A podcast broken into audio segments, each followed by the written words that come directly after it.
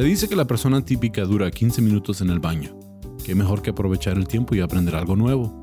Les presento el podcast de solo 15 minutos sobre datos, detalles y pormenores cagados que podrás disfrutar mientras que... bueno, en cualquier rato libre. Bienvenidos a Está Cagado con Sam Butler. Bienvenidos a otro episodio de Está Cagado Podcast. Es un gusto estar con ustedes de nuevo. Este, tengo un invitado muy especial, un amigo, un compañero de trabajo. De hecho, este, su estudio está aquí enfrente del mío. Este, bienvenido de nuevo, Luis. Gracias, Sam. Aquí andamos, aquí andamos otra vez de este lado del estudio. Sí. Y chido, chido aquí. esperando a ver qué, qué dato cagado nos vas a traer. Ah, me vas a contar este día. Este, pues este está, este, este está chido. Me gustó mucho porque tiene que ver con la cultura mexicoamericana, que es algo que uh, a los americanos este, los critican mucho por no querer a los mexicanos y a los mexicanos los criticamos mucho por no querer a los gringos, pero hay algunos de nosotros que estamos atorados ah, eh, en medio. Exactamente en la mitad. sí, este, mis hijas dicen que uh, los gringos que son de origen, de, son de nacional, no, de descendencia mexicana, ¿sí? Es que sus papás son segunda, primera o segunda generación en Estados Unidos. Este, les dicen los no sabo kids. No sabo. No sabo. Sí, dicen que no saben hablar y no saben hablar español. Y dicen, es que no sabo. Este, ¿cómo se dice? Y son bien mexas los chavos, ¿verdad? Pero no saben hablar español. Se llama Rodrigo, se llama Luis y... Luis Rodríguez y dice, no sabo kids, you know. este, vamos para allá de school y va a estar chido en la clase. O sea, cosas así que mezclan los dos idiomas. Pochos. Pochos. Sí. Y yo, yo me esfuerzo por hablar bien este, español cuando hablo español y me esfuerzo por hablar bien inglés cuando hablo inglés. Así es, pero, no mixto, no, así. mixto, no.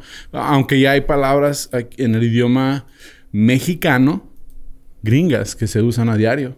O sea, que las personas ya... Voy a México y me sorprende que las usen como sandwich. Ah, sí tiene mucho. Bueno. Sí, mucho. Sandwich o... ¿Cuál otra palabra era? Estacionamiento es... El parking. El parking. El parquero, sí. Dicen, ah, ah, yo he escuchado más bien aquí en la frontera que digan la que a la puerta. La que a la puerta. Sí, la que a la puerta. Yo si escucho a alguien decir la que a la puerta, sí me volteo y le digo, tú, habla bien, cabrón. Habla bien. sí, La que a la puerta en el parking. Ah, yo tengo un chiste donde hablo de los homeless. Ajá. Y me entienden en México que estoy hablando de personas vagabundas o... Sí, homeless que Personas que no tienen dónde vivir. Son palabras que ya se usa y no está mal así como que... Pues simplemente el ok.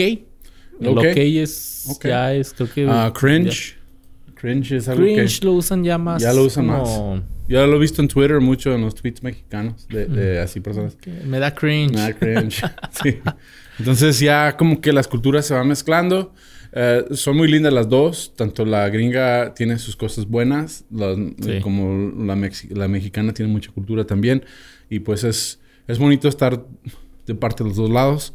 Pero pues sí como que nos tiran hate, hate, nos tiran hate de los dos lados. Nos tiran hate. ¿Por qué? Tiran hate, no tiran hate? A nosotros, los gringos. Vamos a hablar de un invento muy mexicano, pero gringo. Ok. Sí, este es un invento gringo pero muy mexicano. Reitero. ¿El sombrero nacho? El sombrero nacho. De hecho, los nachos son gringos también. Ah, pero vamos a hablar de los hot Cheetos. Las papas, los, hot papas Cheetos. Sí, los Flaming Hot. Ah, ok. Los hashiros acá. Los hashiros. son unos hashiros, por favor. Sí, de hecho, hasta veo memes donde está el letrero dice, no hay hashiros. no, hay hashiros. no hay hashiros con H. hashiros. Ah, hot Cheetos. Ok. Sí. Este, pues tiene una historia que está cagada ah, en cuanto a cómo se inventaron los hot Cheetos. Este, ah, resulta que los ah, inventó un conserje de la fábrica, de la planta de Frito-Lay. Ah, ok, Frito-Lay, que es como las sabritas acá Frito-Lay es sabritas gringas, sí.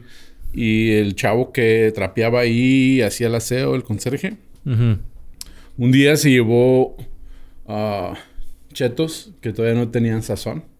Como que los escupió mal la máquina y los dejó. Esas pinches obras acá que. sí. Se los llevó a la casa y se le ocurrió la idea de que quería hacer un producto que específicamente ah, daba tributo a la cultura mexicana. ok, esa era su idea, eso. Esa su idea. Él era mexicano. Cheto Mex. Sí, para empezar, para empezar era el conserje de, de, de Frito Lay y en, y en um, California. Sí, viene siendo. Ok. Um, en una de las plantas donde. Una de las plantas. Rancho, Rancho Cucamonga. Dije, yo sé que es en Pomona o en. uh, um, iba a decir este. Uh, Fontana, no, es Rancho Cucamonga, que está todo ahí bien cerquitas. Okay. Pero está la planta de Frito Lay. Ese chavo trabaja como el conserje. Un día salieron mal los chetos, sin sazón. Se los llevó a su casa y nació la idea para los Hot Cheetos. Ok, él les puso. Él lo que quería hacer es hacer un cheto que supiera a elote de la calle. Como elote uh, mexicano. Sí, entonces él dijo. Ah, o como mis amigos en México dirían, como esquites, como... Sí, bueno, sí, como... ya. Entraremos en un debate ahí el esquite y el elote en vaso, pero... No, pues se entiende, o sea, pero allá se les refiere como esquites. Me acuerdo cuando uh, fui a México por primera vez, veía que tenían la, la, la cazuelota en la calle y luego andaban revolviendo el elote y lo, ¿quién quiere? Y yo, con todo este smog, o sea, o sea los carros pasando, madre. Ay, lo que le da el saborcito. el saborcito dije, no, yo creo. De la calle del DF. Sí, yo creo, yo creo me enfermo aquí. Yo pues, no, no tengo las, las defensas, las todavía. defensas todavía. sí, para, para este. Uh, comerme un vaso de lote con Pemex de la verde. O sea. sí. Oye, pero entonces este señor se llevó sus chetos a la casa y se puso como la ratita de Ratatouille. Sí. Ahí echándole. sí, a mezclar. De hecho, tiene una historia, tiene una historia chida y sí, sí hay mucha información sobre él. De hecho, hay una película que querían hacer sobre esto.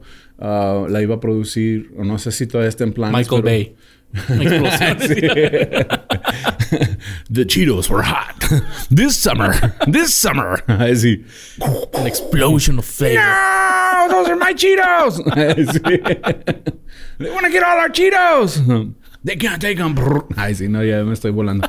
Este, Sammy Ram en el cine es, es otro episodio, pero uh, uh, el trabajo aquí voy a, voy a leer algunos datos. Okay. Entonces él, él se llamaba se llama, pues, porque todavía vive, se llama Richard o Ricardo. Ricardo, ese es el Ricardo, ¿no? Montañés. Como yo tenía compañeros allá en, eh, en, el trabajo, ahí en, el Paso. Ajá. Me lo presentaban y lo, soy Luis. Usted es Luis, güey. Soy Joe. No, no, usted es José, güey. Usted es José. No, de hecho, a mí me tocó en la escuela que muchos que tenían apellidos latinos le cambiaban al apellido. Por ejemplo, Chávez, le decían Chávez. Chávez. Chávez, sí, Chávez. Es Chávez, güey, sí. Este, tengo, de hecho, tengo un amigo que se, se apida Garibay y es Garaby en inglés. Garaby. Garaby. y pues uno no les dice nada, pero piensa, pues, ¿qué, güey? Es Garibay. Porque el nombre, el nombre es así. Por ejemplo, yo tengo compañeros también que, o conocidos que hablan español, pero cuando dicen, por ejemplo, marcas, las producen en inglés. Por ejemplo, un compa que decía, Vamos a comer al Burger King. Sí, al Burger King. Burger King, cabrón. Sí, pues yo ahorita dije Hot Cheetos y no dije Hot Cheetos. Así que me la aplico. sí. Se llamaba... Se llama Richard Montañez. Él era el conserje. Uh, pero él tenía una idea. La idea de que haría la compañía miles de millones de dólares. Se convertiría en uno de los aperitivos más famosos e icónicos de la historia. Flaming Hot Cheetos. Y es que después, o sea, ya como que cada marca de, bueno, sabor de papas, bueno, diferente, por ejemplo, las Barb, las, las Ruffles, todos tienen su versión de Flaming Hot. Sí, o sea, de Flaming Hot. Okay, okay. De hecho, a las, a las muchachitas allá en Estados Unidos, las, las que se arreglan y se peinan como esta Cardi B. Ok. Les dicen Hot Cheeto Girls. ¿Por qué? Porque siempre andan comiendo chetos y siempre andan comiendo los dedos.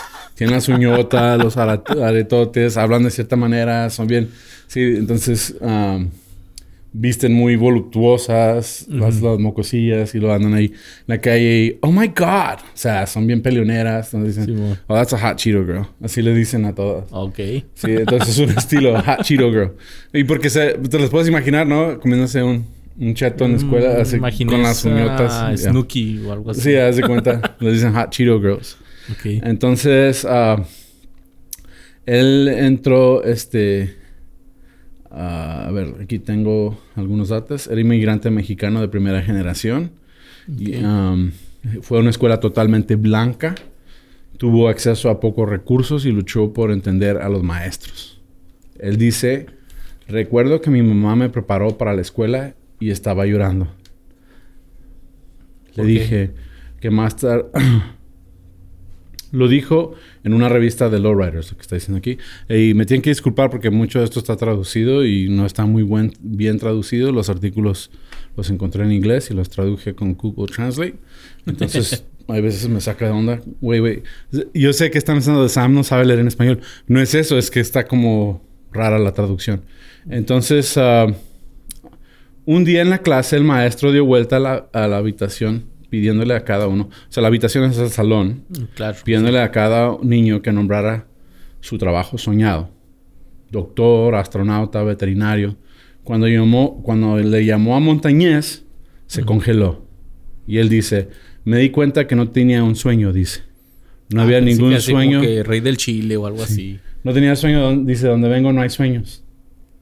Y eso me hace triste. O sea, porque... Pues yo creo que donde viene el sueño es el sueño americano. Entonces una vez que ya cruzas hasta el otro lado es como que, ¿y ahora qué hago?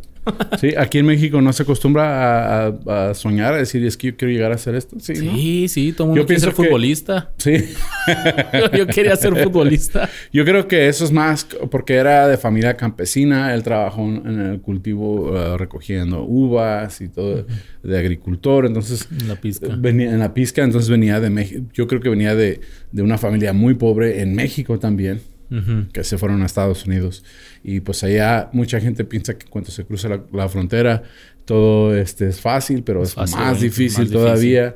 Eh, empezando con la discriminación contra los indocumentados. Segundo, les pagan mucho menos. El idioma. Los trabajan más duros. Entonces, y luego aparte, ah, un porcentaje de lo que ganan lo mandan a su familia a México. Entonces están limitados y luego el costo de vida es más acá. Entonces, aunque sea un sueño de salir adelante, muchas veces inmigrantes batallan mucho en Estados Unidos. Sí. Entonces, él, dice que él se dio cuenta que no tenía un sueño, y llegó a ser conserje en una fábrica y yo pienso que... Pues siguió sin sueños, ¿no? En ese entonces sus papás dijeron pues eso es muy buen trabajo, mijo. Estás trabajando, por lo menos estás trabajando adentro. trabajando, sí. Sí, está el aire acondicionado y si te quedas ahí, te va a ir muy bien. Agarras unas papitas. Sí, te dan papitas gratis. en 20 años te jubilas, sí. Entonces, uh, pero en 1976, un vecino le habló de una oferta de trabajo. Es cuando empezó a trabajar ahí, cuatro horas la hora. Que uh, en, el, en el 2019 equivale a 18 la hora. Entonces Ah, está muy bien. Era muy, buen, muy bien pagado. No sabía leer, no sabía escribir. Y pues a los 18 ah, años de edad reclutó a su esposa para ayudar a llenar una solicitud. Ok.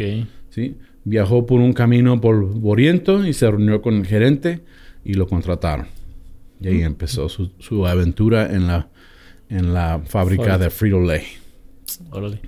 Sí. Duró una década limpiando ah, como conserje. Duró 10 años ahí.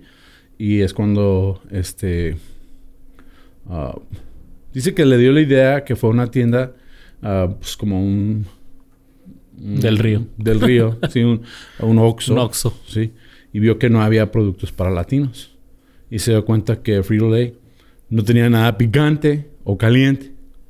Y después fue cuando se ah, detuvo el vendedor local para conseguir un poco del elote o maíz callejero mexicano. Entonces, el artículo está diciendo que él fue y se consiguió un elotito.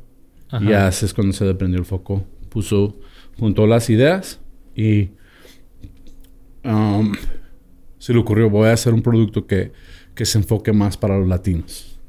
Va. ahora, batalló mucho. Viéndolo así, sí es bueno, porque en Estados Unidos cualquier cosa que tú hagas para los latinos, ¡pum! va a pegar. Ahí está el piolín por la mañana. Ahí está el piolín.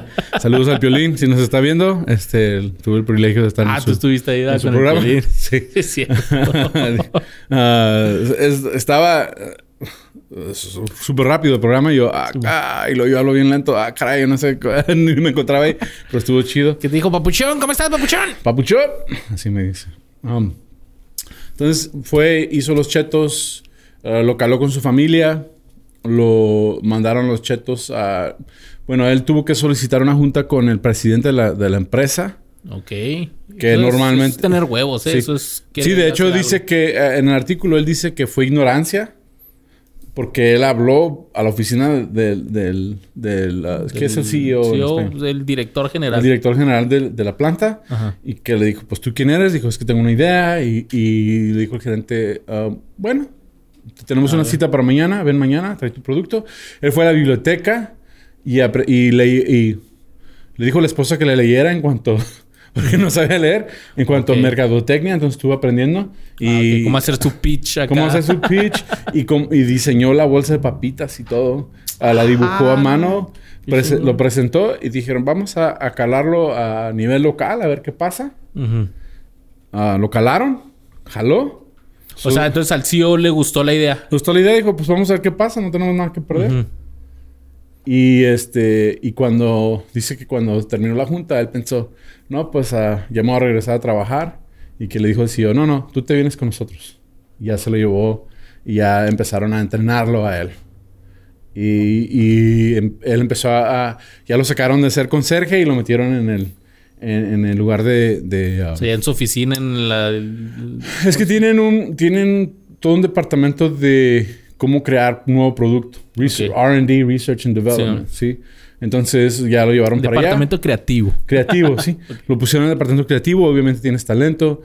Y supieron aprovechar el talento de este chavo. eh, y, y después este, se hizo todo un éxito, los Hot Cheetos. Sí. Lo lanzaron a, a nivel nacional y pegó muy duro. Lo lanzaron a nivel internacional y pegó muy duro y ahorita es de los mejores productos.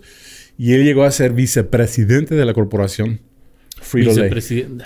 Vicepresidente. Ah. Sí, entonces él es vicepresidente y ahora él da discursos motivacionales para decir que lo que tienes que tener es hambre. Sí, él sabía lo que era ser pobre, él sabía lo que era tener hambre, él sabía lo que era tener necesidad y él utilizó eso para, para m- moverlo. Y eso es lo que más importa para salir adelante. El deseo de querer hacer cosas. Sí, querer hacer algo, querer sobresalir y no...